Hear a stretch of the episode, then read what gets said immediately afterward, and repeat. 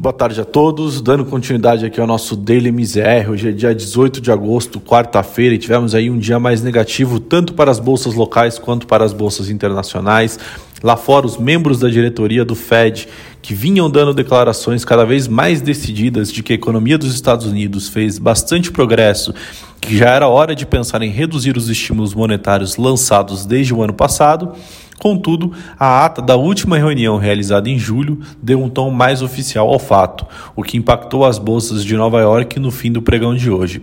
Para economistas do mercado, a ata sinaliza que começa a haver um consenso mais forte dentro do FONC para que a data do tapering seja anunciada na reunião de política monetária de setembro e que a redução do programa de compra de ativos de 120 bilhões por mês comece a ser reduzido.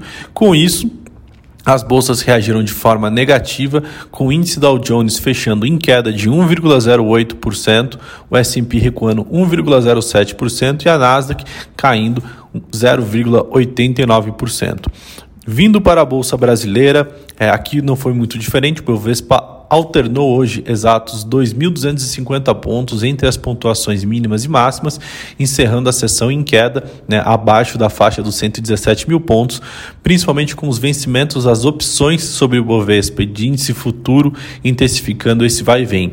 A Bolsa Brasileira também foi é, penalizada pela disparada do dólar e das taxas futuros dos juros, né, em reação à ata né, do, do FONC, como a gente mencionou, junto ali com as incertezas locais potencializando este movimento.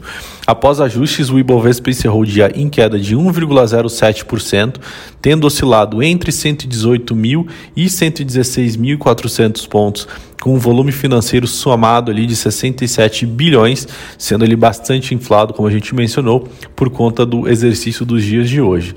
Vindo para a parte de câmbio, o dólar também teve um dia de bastante correção, né? Se nos últimos pregões foi notável é, o modo relativamente bem comportado do mercado de câmbio em vista da deterioração dos demais ativos locais, como bolsa e juros, é, a aparente dissonância terminou hoje. O mal-estar dos agentes é, com o rumo das discussões sobre a questão fiscal e a política se fez sentir com força na busca pela moeda americana, que fechou pela primeira vez acima dos R$ 5,30 desde o dia 26 de maio maio.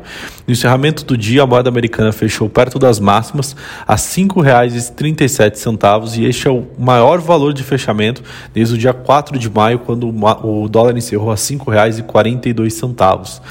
Vindo para a parte de juros, tivemos mais um dia também de abertura ao longo da curva, né? Diante de um acúmulo de riscos fiscais domésticos no radar, os juros voltaram a disparar nas, nas porções intermediárias e longas da curva a termo, com as taxas é, de maior prazo se consolidando acima do nível de 10%.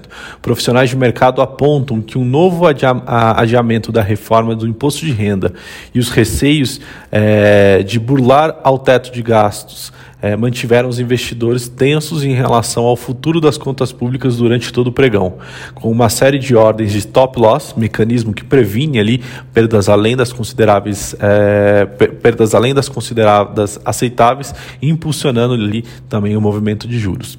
Bom, por hoje essas são as informações. Amanhã a gente volta com mais notícias. Uma boa noite a todos.